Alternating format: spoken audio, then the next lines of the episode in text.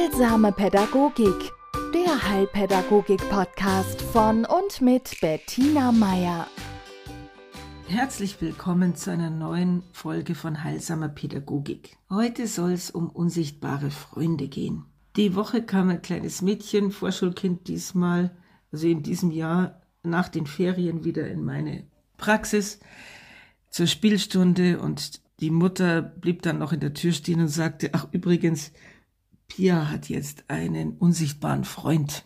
Und auf meine Nachfrage hin erzählte sie dann, sie wäre mit den Kindern im Urlaub gewesen, ein Kurzurlaub, der ziemlich chaotisch verlaufen wäre, aber in diesem Kurzurlaub wäre dann plötzlich Tim aufgetaucht, so in den Gesprächen ihrer Tochter. Und äh, sie hätte eine ganze Zeit gebraucht, bis sie begriffen hätte, nein, Tim ist kein Kindergartenkind, ist auch kein Kind aus dem Hotel, wo sie waren, sondern Tim begleitete also jetzt ihre Tochter zum Essen in den Speisesaal beim Spielen und sie bekam das eben mit, weil ihre Tochter plötzlich anfing, sich mit irgendjemand, der für alle anderen unsichtbar war, der aber definitiv links neben ihr saß, zu unterhalten. Und äh, die Mutter war etwas verunsichert, irritiert, ja, wollte von mir wissen, ob sie sich jetzt Sorgen machen muss. Und da ich denke, dass das ein, ein Thema ist, das immer wieder mal auftaucht, denn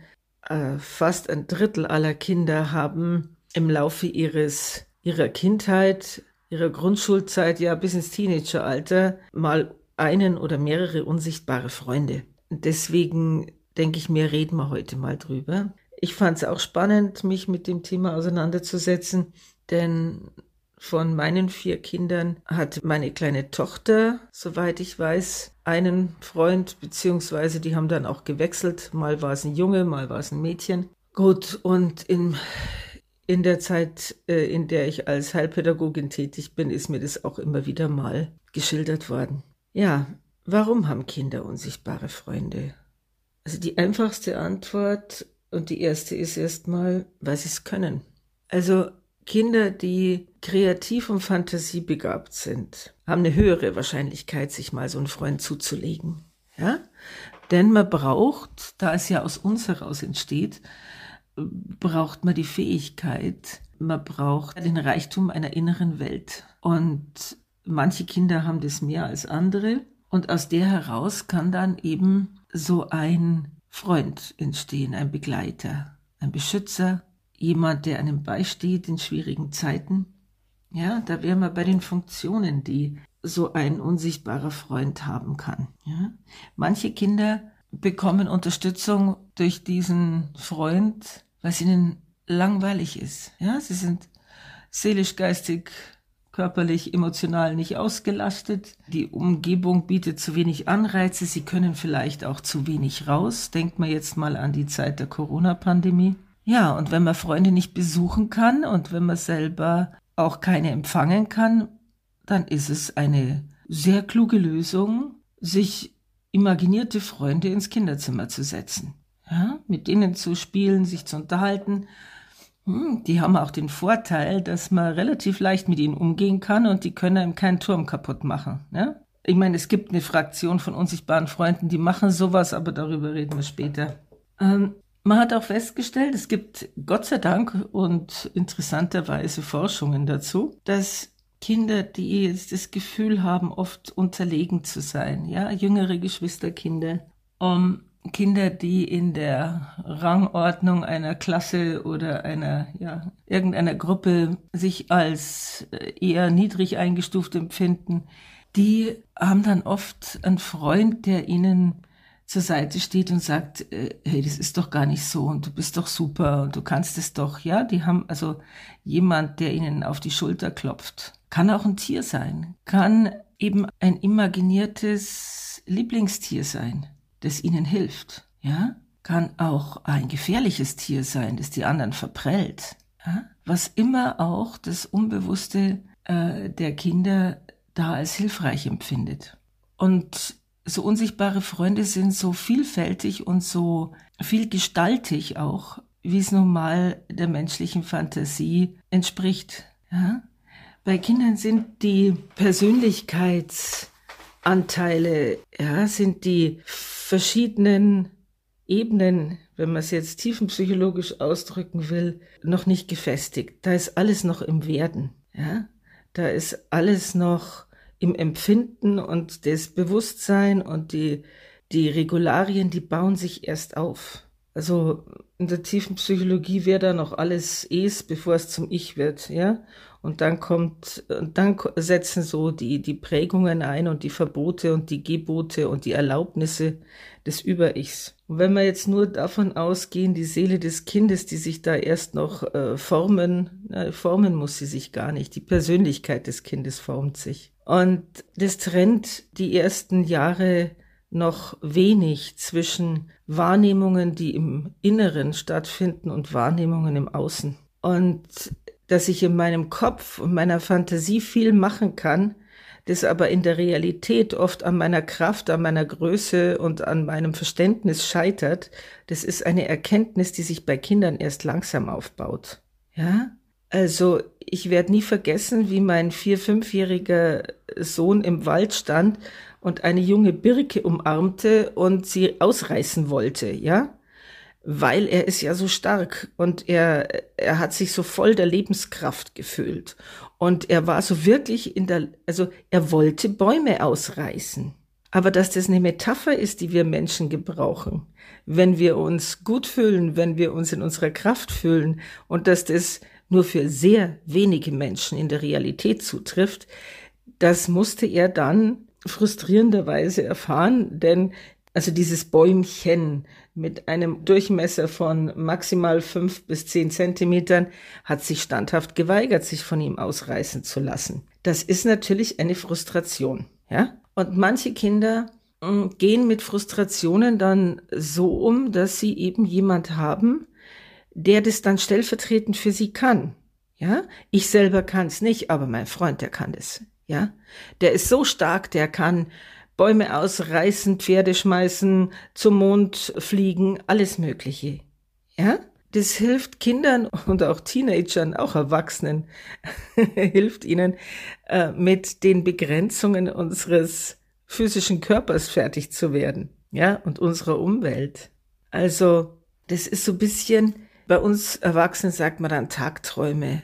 Ja, bei Kindern sind diese äh, Träume oft personifiziert. Das ist ein, ein Gegenüber und das sehen sie so, wie sie uns sehen. Und mit dem kann man reden, das antwortet auch. Ja?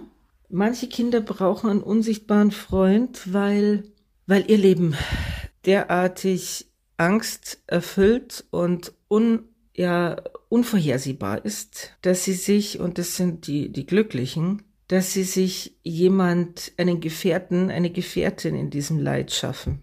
Ja? Entweder entwerfen sie einen Gegenentwurf, also eine heile Welt, in der alles ganz anders ist wie daheim, und ein alter Ego, also so, so jemand wie sie selber, die ein anderes Leben lebt, nicht so eins, das ihnen zugemutet wird. Oder eben es ist ein Freund, eine Freundin, dem sie alles erzählen können, der alles sieht, also sie schaffen sich einen Zeugen. Und das ist eine, eine Stützfunktion der Seele, die nicht zu unterschätzen ist. Hm? Aber die allermeisten Kinder betrachten das als Variation, als Spiel. Etwas, was ihnen möglich ist und etwas, was wirklich Spaß macht. Ja? Und da gibt's auch unterschiedliche Ausprägungen. Also wie habe ich vorhin schon gesagt, es gibt Tiere, ja, die plötzlich durch die Gegend hoppeln und die sonst keiner sieht. Es gibt Superhelden, ja, also ein Lieblingscharakter aus irgendeinem Film, mit dem das Kind anfängt, sich zu unterhalten. Also es kann durchaus passieren, dass Elsa plötzlich im Zimmer steht oder Hulk oder Captain America oder ein Dinosaurier. Hm? Also da hat das Kind dann sozusagen eine Vorlage, da sieht's ja, wie diese Person aussieht und denkt sich, nee, es denkt's ja nicht, aber es scheint ihm passend. Diese Person da in diesem Film, auf dem Handy, auf irgendwas, hat die Eigenschaften, die es gern hätte. Und eine Möglichkeit, sich diese Eigenschaften anzueignen, ist, sich diese Person ins Kinderzimmer zu holen. Ja? Die es eine Zeit lang stützt, die es eine Zeit lang, die ihm vielleicht auch diese Eigenschaften verleiht. Ja? dann kennen Sie das bestimmt auch von Kindern, die zu ihrem Kuscheltier ein besonders inniges Verhältnis aufbauen und die dieses Kuscheltier behandeln, als würde es leben. Und das ist jetzt äh, ein bisschen zu unterscheiden von diesen Übergangsobjekten, also diesen Kuscheltieren, die man Kindern mitgibt, äh, wenn sie in den Kindergarten oder in die Krippe kommen, ja, damit sie was dabei haben, was sie an daheim erinnert und was so ein bisschen das Vertraute ersetzen soll. Also personifizierte Gegenstände, Kuscheltiere, das ist nochmal eine Steigerung. Also dieser Hund bellt wirklich, dieser Kuschelhund. Oder diese Katze will wirklich jetzt ein Katzenfutter. Ja, da kann man tolle Diskussionen äh, führen über das Thema, ob jetzt die weiße Perserkatze, die ausgestopfte, unbedingt in Trockenfutter getaucht werden muss. Also das ist auch eine Art und Weise, wie sich ein Kind davor schützt, zu sehr allein zu sein, zum Beispiel. Oder die Nachtangst, ja, mit der fertig zu werden.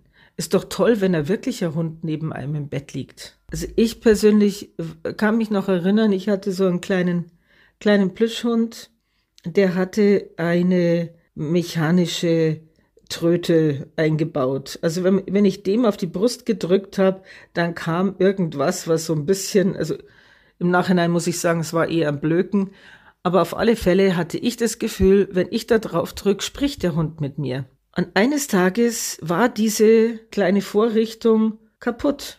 Also der Hund gab keinen Laut mehr von sich. Und ich weiß heute noch, wie meine Mutter fassungslos da saß, weil ich in Tränen ausgebrochen bin. Ich war überhaupt nicht mehr zu beruhigen. Für mich war mein Hund tot. Ja? Also ich war erschüttert. Der Hund war tot. Und meine Mutter und meine äh, Kinderschwester standen um mich rum, sahen sich verständnislos an und haben, wie Erwachsene das halt dann äh, so tun, ja, aber das ist doch nur ein Plüschhund. Also dieses Argument zieht bei Kindern überhaupt nicht. Das kann ich Ihnen aus eigener Erfahrung schildern, so nicht. Ja? Die unsichtbaren Freunde, die, die man jetzt so klassisch drunter versteht, sind also weniger des, sind auch nicht diese Superhelden, sondern sind Kinder im Alter ihrer Kinder, die plötzlich in der Landschaft stehen. Für das Kind, für sie natürlich nicht. Ja, sie wundern sich nur. So, wie können Sie jetzt als Eltern damit umgehen? Ja, wenn Sie sich mal über die erste Verwunderung und dieses leicht äh, creepy Gefühl von wegen, aha, da soll jetzt also noch jemand stehen, ähm, wenn Sie sich da mal drüber gebracht haben, was machen Sie damit? Ja? Also es ist schon toll, wenn Sie sagen, okay, es ist so. Ja? Wenn Sie Ihr Befremden hintanstellen, wenn Sie die Möglichkeit in Betracht ziehen, dass es so ist und wenn Sie sich gesagt haben, dass es kein Anzeichen zur Beunruhigung ist, sondern dass es etwas ist, was Ihr Kind zurzeit braucht und was ihm auch hilft. Ja? Und dann würde ich Ihnen raten, dieses Kind, von dem Ihr Kind so begeistert ist, so vorübergehend in die Familie aufzunehmen. Ja? Also, erkundigen Sie sich danach. Sie sehen ihn ja nicht und das akzeptiert Ihr Kind auch. Ja, unterhalten Sie sich mit Ihrem Kind drüber auf eine ganz bitte ungezwungene Art und Weise. Also, Sie können gern fragen, aber wenn Ihr Kind nicht antworten will, dann bitte äh, auch das akzeptieren. Aber Sie können sich wirklich hinsetzen und Ihrem Kind sagen, Sie würden dieses neue Familienmitglied gern kennenlernen. Und sie sind leider äh, zu alt. Ja, also mit unseren Augen passiert was, wenn wir älter werden. Wir sehen dann leider Gottes keine unsichtbaren Freunde mehr. Also man kann dem Kind durchaus zumuten, dass es erkennt, aha, dieses, dieser nette Spielkamerad ist jetzt äh, jemand, der mir ganz persönlich gehört, weil ich bin der Einzige, der ihn sieht. Oder die Einzige. Ja? Mama kann das leider nicht, Papa auch nicht und der Bruder ist auch zu doof. Ja? Also, das bringt erstens das Kind dazu, das wertzuschätzen, hey, das ist meins, ja. Und zweitens, wenn sie wirklich, wirklich Interesse zeigen, dann in der Regel sagen die Kinder auch was dazu, ja. Und dann können sie wieder was sagen. Und zwar, dass alle Kinder in diesem Haushalt, ob die unsichtbaren oder die sichtbaren, sich an die Regeln dieses Haushaltes zu halten haben. Ja? Also auch der unsichtbare Freund putzt sich die Zähne, geht zusammen mit ihrem Kind ins Bett, kriegt natürlich auch eine gute Nachtgeschichte vorgelesen, ist überhaupt kein Punkt, ja? oder das Lieblingslied auf der Tony-Box oder was auch immer. Ja? Aber unsichtbare Freunde, wenn sie dazugehören wollen, müssen sich ins Familienleben integrieren. Ja? Weil eine äh, tolle Eigenschaft von unsichtbaren Freunden ist, sie eignen sich so herrlich als Sündenbocke. Ja? Also Sie kennen das vielleicht, dieses, wer hat um Gottes Willen schon wieder das Kinderzimmer verwüstet? Ja, also ich war es nicht. Ja? Oder die Steigerung dann, der war's. Also es gibt Familien, da ist der der war's auch ein festes Familienmitglied. Hm? Also ob die Tasse runtergeflogen ist, irgendwas verschmiert wurde an der Tapete oder äh, irgendwas in elektronischen Geräten klemmt. Es war immer dieser seltsame, leider Gottes leicht chaotische Freund, den natürlich keiner sieht. Ja? Und deswegen sollte Ihr Kind gern zu solchen Freunden neigen, würde ich Hausregeln festsetzen. Ja? Denn in Ihrem Haushalt bestimmen Sie. Ja? Ihr Mann, Ihre Frau, wer auch immer, aber die Großen sagen erst einmal, wo es so lang geht. Und manche Sachen kann man ja dann verhandeln. Ja? Also ich meine, damit sich der Freund wohlfühlt, kann man ja auch, was weiß ich, eine extra Runde Pudding mal äh, spendieren oder sonst was. Ja?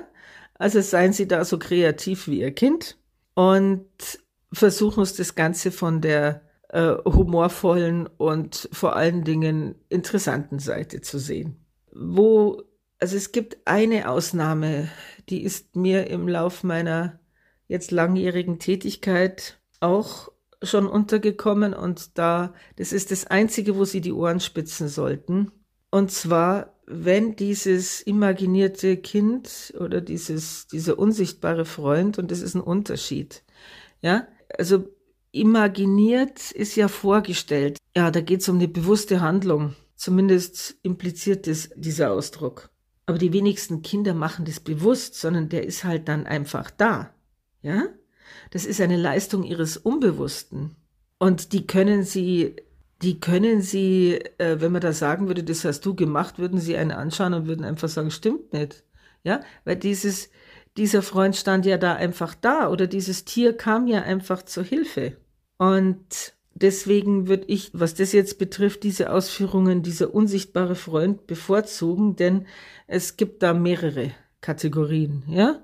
Und die, das, womit, worin sich die alle gleichen, ist, sie sind unsichtbar, zumindest für uns Erwachsene und für andere, alle außerhalb des Kindes. Naja, gut, also auf alle Fälle hatte ich mal einen äh, kleinen Jungen, der mir dann gesagt hat, dass sein Freund ich kann mich nicht mehr genau erinnern, ob es ein Freund oder eine Freundin war, ist auch unerheblich, mit ihm immer in den Holzschuppen geht vom Opa. Und, und der Freund immer von ihm will, dass er ein Streichholz, also dass er ein Streichholz mitnimmt. Und er wusste aber, dass man da im Holzschuppen keine Streichhölzer haben darf und schon gar nicht welche anzünden. Ja, und dann hat er mir mitgeteilt, also es kam so im Gespräch, also dieser Freund, der will immer, dass er da ein Feuer macht. Und er hat's auch schon mal probiert, aber er hat's dann ganz schnell wieder ausgepustet oder so. Und da bin ich dann hellhörig geworden, ja. Also da habe ich dann äh, mit ihm drüber geredet, ah, ob er sich wohlfühlt mit diesem Freund, seit wann der da ist, wie er aussieht, ob der Freund auf ihn hört also ob man diesen Freund schimpfen kann und ob man diesem Freund auch sagen kann, dass, was man nicht in Ordnung findet. Ob dieser Freund ihm Angst macht oder prinzipiell, ob er den eigentlich ganz, ganz, ganz nett findet. Also ich habe versucht, mehr darüber rauszufinden, auch um klarzukriegen, welche Rolle spielt das vor mir sitzende Kind in der ganzen Sache, ja? Also äh, ist er in der Lage, diesen Impulsen zu widerstehen. Ich habe dann mit der Mutter geredet und habe sie äh, gewarnt, habe ihr auch gesagt, also wirklich, sie soll ihr Kind die nächste Zeit sehr im Auge behalten und vor allen Dingen ihn nicht allein in die Nähe dieses Holzschuppens lassen. Und sie hat mir dann geschildert, ja, dieser unsichtbare Freund wäre seit ein paar Wochen bei ihnen und wird sich ziemlich aggressiv aufführen. Ja, also auch beim Essenstisch, äh, was weiß ich, Teller runterschmeißen oder dem Kind äh, Dinge sagen, die definitiv schädlich wären. Ja, und wir haben uns dann, also ich habe mit der Mama dann eben besprochen, dass sie ganz klar macht, wer hier auf ihr Kind aufpasst und das ist sie, was sie für ihr Kind nicht will, ja.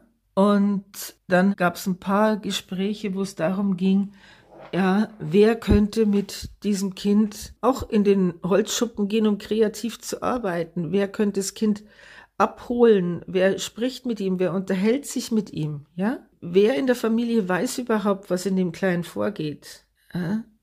Also, wie wird mit Aggressionen umgegangen? Äh, wie kann man die äußern? Was? Also, da ging es viel um das Thema Beziehung und auch seelische Verarbeitung von Impulsen.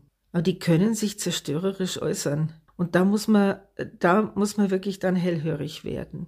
Und wenn das von allein nicht wieder geht, also wenn das trotz Interventionen nicht besser wird, dann, da würde ich dann sagen, wäre es hilfreich, sich an einen Therapeuten zu wenden. Aber das sind die, also wirklich, das ist sehr, sehr selten. Ja? Aber es kommt vor und deswegen erwähne ich es. Was auch noch vorkommt, ist, dass Kinder sind ja so sehr, sehr offen. Sie haben ja am Anfang ein, ein Nervensystem und ein, ja, Flexibilität und Plastizität ihres Gehirns, die, die wir so nie wieder haben. Ja? Und sie nehmen sehr viel auf und sie nehmen sehr viel wahr und manchmal mehr als wir. Und äh, das kann dazu führen, dass gerade sehr junge Kinder uns dann oft überraschen mit, ja, mit Dingen, die wir als sogenannt aufgeklärte Erwachsene dann in eine Ecke tun, die es manchmal gar nicht verdient. Ja? Also nur als Beispiel, meine kleine Tochter war mit war zwei, drei Jahre alt, also älter bestimmt nicht.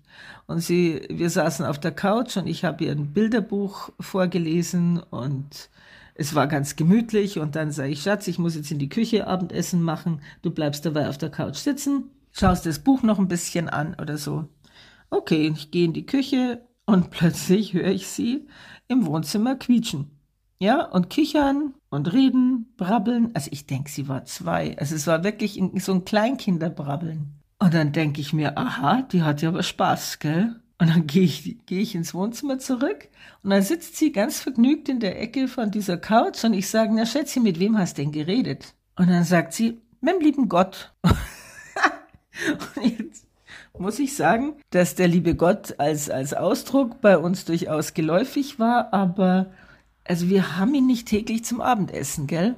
Okay, und dann sage ich so, was hat der liebe Gott denn gesagt? Und dann sagt sie, dass ich ein hübsches kleines Mädchen bin. Dann sage ich mir, da hat er recht, gell? Und dann, und dann, ich weiß nicht, ob ich noch gefragt habe, ob er zum Abendessen bleiben will, auf alle Fälle. Ja, also unsere Kinder überraschen uns und unsere Kinder berühren uns auch mit dem, was sie oft ja anders oder mehr wahrnehmen als wir selber. Und alles, was ich damit sagen will, seien Sie offen, seien Sie äh, dankbar für die kreativen Impulse Ihrer, Ihrer Süßen und freuen Sie sich dran, denn Untersuchungen haben auch ergeben, dass Kinder, die imaginäre Freunde haben, größere soziale Fähigkeiten entwickeln ein besseres Sprachverständnis und eine bessere Ausdrucksfähigkeit als Kinder ohne imaginäre Freunde. Ja? Also es ist ein Zugewinn, auch wenn man ihn nicht sehen kann. Eine schöne Woche Ihnen. Heilsame Pädagogik, der Heilpädagogik-Podcast von und mit Bettina Meier.